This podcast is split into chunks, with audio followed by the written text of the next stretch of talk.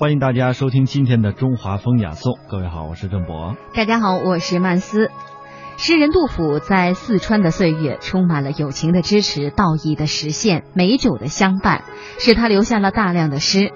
这些诗和后来他怅然写下的去蜀，与欣然中写下的《闻官军收河南河北》等一起，成为了中国唐代战乱历史当中一颗文化明珠。接下来的时间呢，我们就一同走进杜甫的真实面目，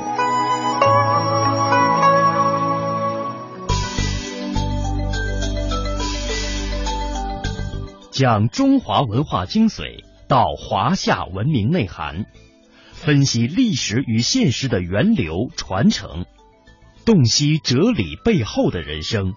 中华风雅颂，国学讲堂。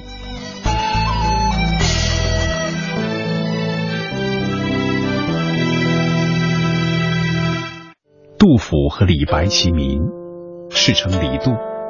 他的思想核心是儒家的仁政思想，他有治君尧舜上，再使风俗淳的宏伟抱负。他热爱生活，热爱人民，热爱祖国的大好河山。他嫉恶如仇，对朝廷的腐败、社会生活中的黑暗现象都给予批评和揭露。他同情人民，甚至幻想着为解救人民的苦难，甘愿做自我牺牲。人们一想起杜甫，脑海浮现的多半是一位忧国忧民、朴实谦和的长者。但是，长者也曾经年轻，温厚的人也有狂放的一面。如果不是命运的捉弄，杜甫在后人面前呈现的，也许会是另一种面貌。杜甫字子美，诗中常自称少陵野老，祖籍是今天的湖北襄阳。自他的曾祖时迁居河南巩县。杜甫的祖父杜审言是初唐时期近体诗的奠基人之一。杜甫自幼好学，知识渊博，颇有政治抱负。开元后期，因为考取进士不第，开始漫游各地。天宝三载，在洛阳与李白相识。后来寓居陕西长安将近十年，未能有所施展，生活贫困，对当时的黑暗政治有较深的认识，最终靠献赋才得到一官半职。等到安禄山军攻陷长安以后，杜甫只身逃到凤翔，夜见肃宗，赐官左拾遗。长安收复后，杜甫跟随肃宗还京，接着出任华州司功参军。不久又弃官前往秦州铜鼓，之后移家成都，筑草堂于浣花溪上，世称浣花草堂。一度在剑南节度使严武穆中任参谋，武表为检校工部员外郎，故世称杜工部。晚年携家出蜀，病死湘江途中。杜甫是一位富有创造性的伟大的现实主义诗人，一生写诗一千四百多首。他的诗作敢于大胆揭露当时社会矛盾，对统治者的罪恶做了较深的批判，对穷苦人民寄以深切同情。杜甫善于选择具有普遍意义的社会题材，反映出当时政治的腐败，在一定的程度上表达了人民的愿望。许多优秀作品显示出唐代由开元、天宝盛世转向分裂衰微的历史过程，故被称为诗史。比较而言。李白的诗天然涌发，飘逸而不可模仿；杜甫的诗则千锤百炼，苦心经营，可以为人点则。就这一点来说，杜甫对后人的影响比李白要大。唐天宝三年，诗仙李白和诗圣杜甫相遇于洛阳，被称为文学史上的大事。他们一起在山东一带漫游，一起拜访当时著名的道士。杜甫这样形容他们的日子：痛饮狂歌，飞扬跋扈。即便多少有点夸张，那也是狂放不羁了。这就是青年时期的杜甫。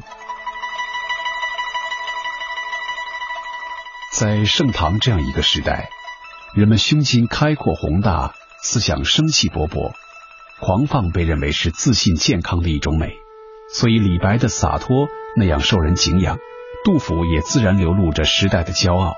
他们一起登临高台，慷慨怀古，纵论天下。令周围的人艳羡，又令人们觉得高深莫测。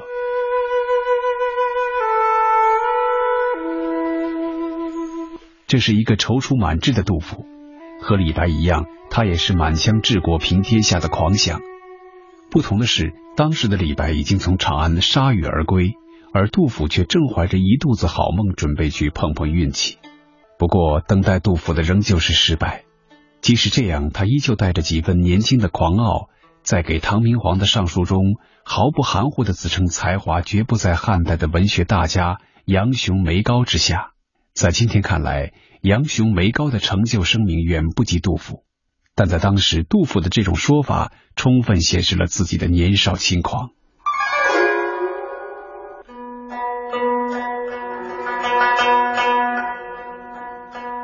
中年之后，杜甫仍然不时露出狂态。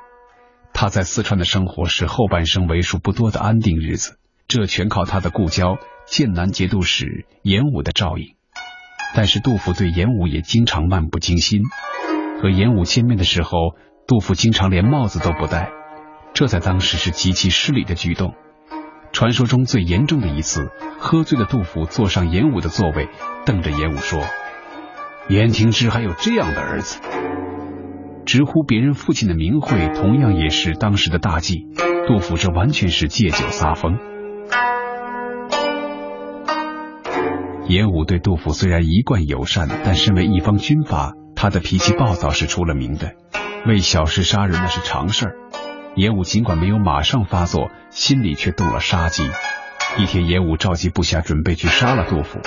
要不是严武的母亲及时救了杜甫，我们今天就看不到“感时花溅泪，恨别鸟惊心，白日放歌须纵酒，青春作伴好还乡”等等如此这般的好诗句了。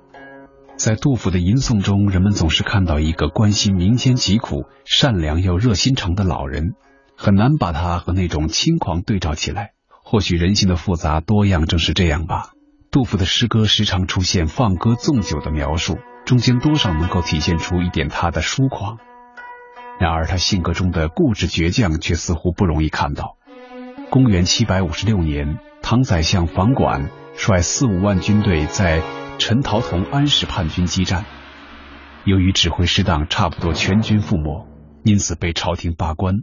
杜甫此时刚刚当上了负责进谏的左师仪，就向同样登基不久的唐肃宗上书。认为房管没有大罪过，应该仍旧给予重任。除了态度异常坚决之外，杜甫说话有点没有分寸，终于把唐肃宗惹火了，下令审讯杜甫。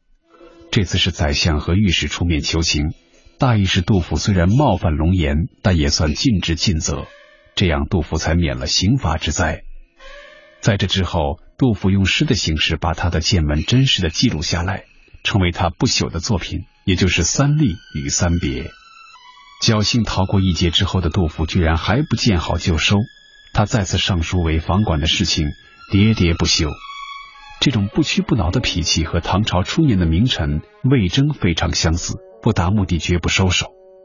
但魏征风云际会，恰逢明主遇到了唐太宗这样千古少见的头脑清楚的皇帝，才成就了一代谏臣的名称。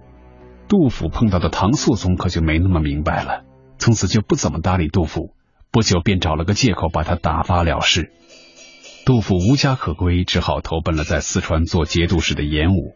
杜甫在严武的幕府和同僚不和，不久就向严武请辞，严武没有答应，杜甫就一而再、再而三的申请。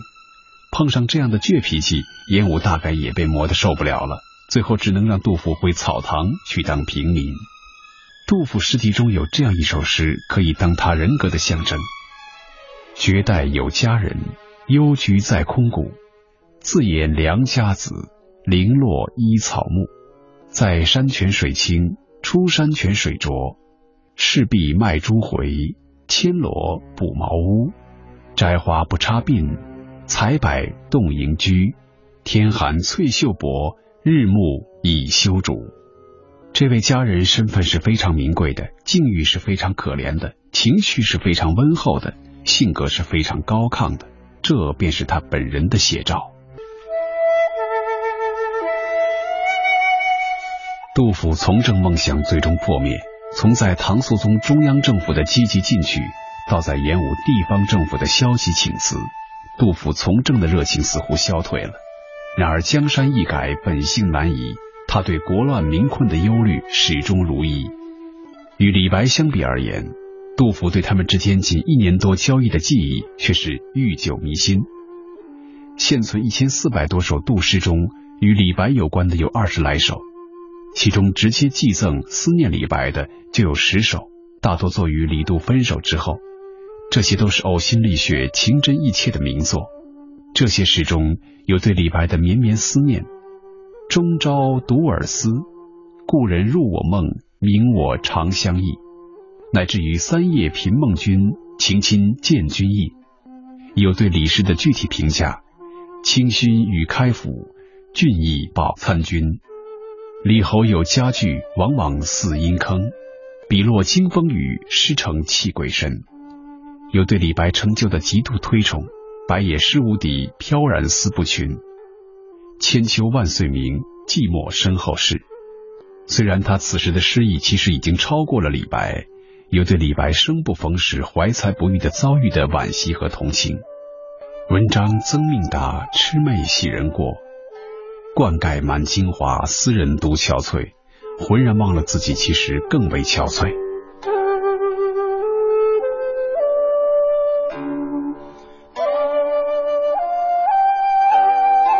杜甫多愁善感，同样对落魄的唐明皇，李白是讥讽挖苦，杜甫却寄予深刻的同情。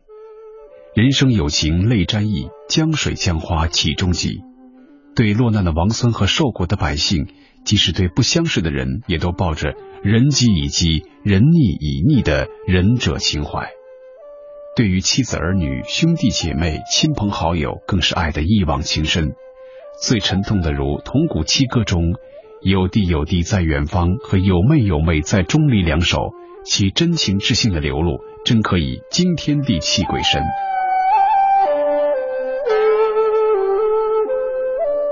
前人但知他美饭不忘君，不知他美饭不忘亲，不忘友，不忘人，乃至不忘物。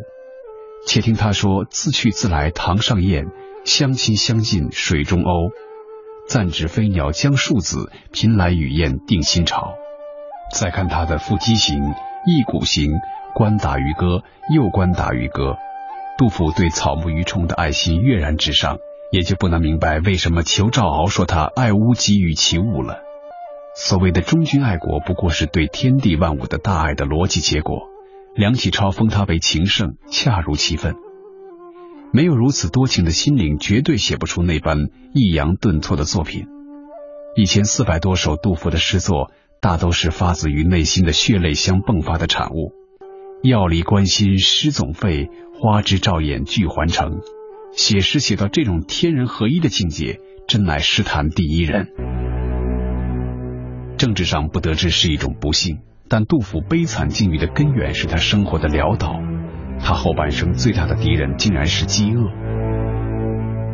天宝五年，杜甫三十五岁，结束了长达十几年的漫游，来长安求仕，以实现服侍济民的政治思想。然而，此时的唐玄宗已然不是开明天子，他好大喜功，穷兵黩武，信用奸臣，堵塞言路，昏庸迷信，生活极端腐化。不过，杜甫对玄宗仍然抱有幻想，以为通过忠臣的努力辅佐。迷途天子还是可以返回正路的，国家仍可回到开元盛世的局面。于是他积极寻求从政的道路，在艰难困苦中咬紧牙关，坚持既定观念，困居长安达十年之久。杜甫来到长安不久，父亲便去世了，这使他的生活失去了经济来源。渐渐的，他需要依赖亲友的周济了。有时去长安城南的终南山采些草药，拿到市场出售以糊口。有时去买政府救济灾民而低价出售的粮食，甚至有时竟过上乞讨的生活。朝叩富儿门，暮随肥马尘。残悲与冷炙，到处谦卑心。饥卧冻疾向一寻，碧衣何赤连百结，都是他悲屈生活的真实写照。衣衫褴褛，经常挨饿，动不动就是十几天没米下锅。他的族孙杜季住在长安城南郊，为了叨扰一顿饭吃，杜甫每每前去走动。这位族孙生活也不宽绰，见长辈来了，心里老大的不悦，嘴上不好说什么，却在行动上表现出来。打井水淘米，使劲摆动水桶，把水搅得挺浑；到园中砍菜，放手乱砍一气。杜甫对此感慨万分。使他深受感激的是一位名叫王乙的青年朋友对他的款待。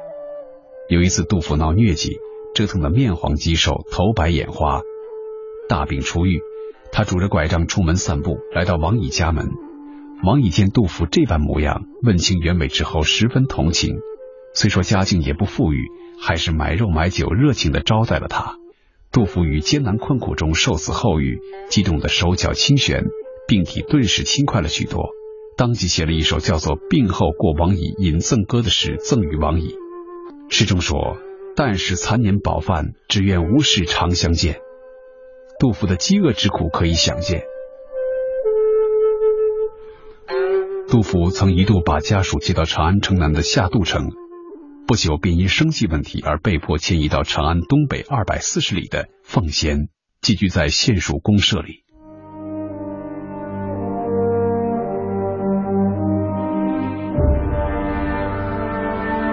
这种生活状态，杜甫在长安持续了十年。等杜甫混到一个小官的职位时，已经有点太晚了。他上任不久，回家探亲，进门听到的是小儿子活活饿死的噩耗。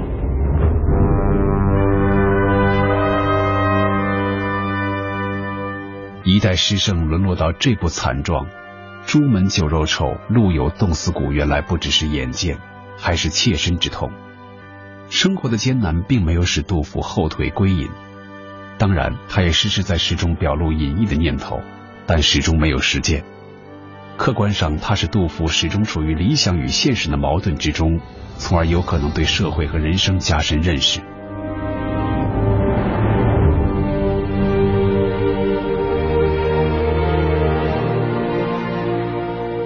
安史之乱时，恶依然是杜甫挥之不去的阴影。在流离失所的岁月里，他食过象栗，挖过野芋，辗转挣扎到四川时，已经一身是病了。在杜甫的诗中流露出对贫苦民众那么真切的同情哀怜，又何尝不是他本人的付出太过沉重了呢？杜甫的死也与饥饿有千丝万缕的联系。离开四川后的杜甫客居湖南，由于被突然的洪水所围困，连续饿了九天，当地县令用小船把杜甫救了回来。以牛肉白酒招待他，难得饕餮一回的杜甫，当晚就因醉饱过度而辞世了。杰出诗人却落得如此下场，大概令后人感到不安。于是人们对杜甫的死因做了种种解释，并推断出溺死、病死等各种说法。然而，纵然真是这样，种种推论对诗人本身的痛苦也没有任何补益。杜甫以他的颠沛痛楚见证了盛世唐朝的没落，他那些伟大诗篇就是他一生悲苦的哀鸣，也是一个辉煌时代走向终结的哀歌。作为中国历史上最为杰出的诗人，并非像人们想象的那样美好。时间的隔离给了我们想象的空间，但历史的真相却不能够掩饰。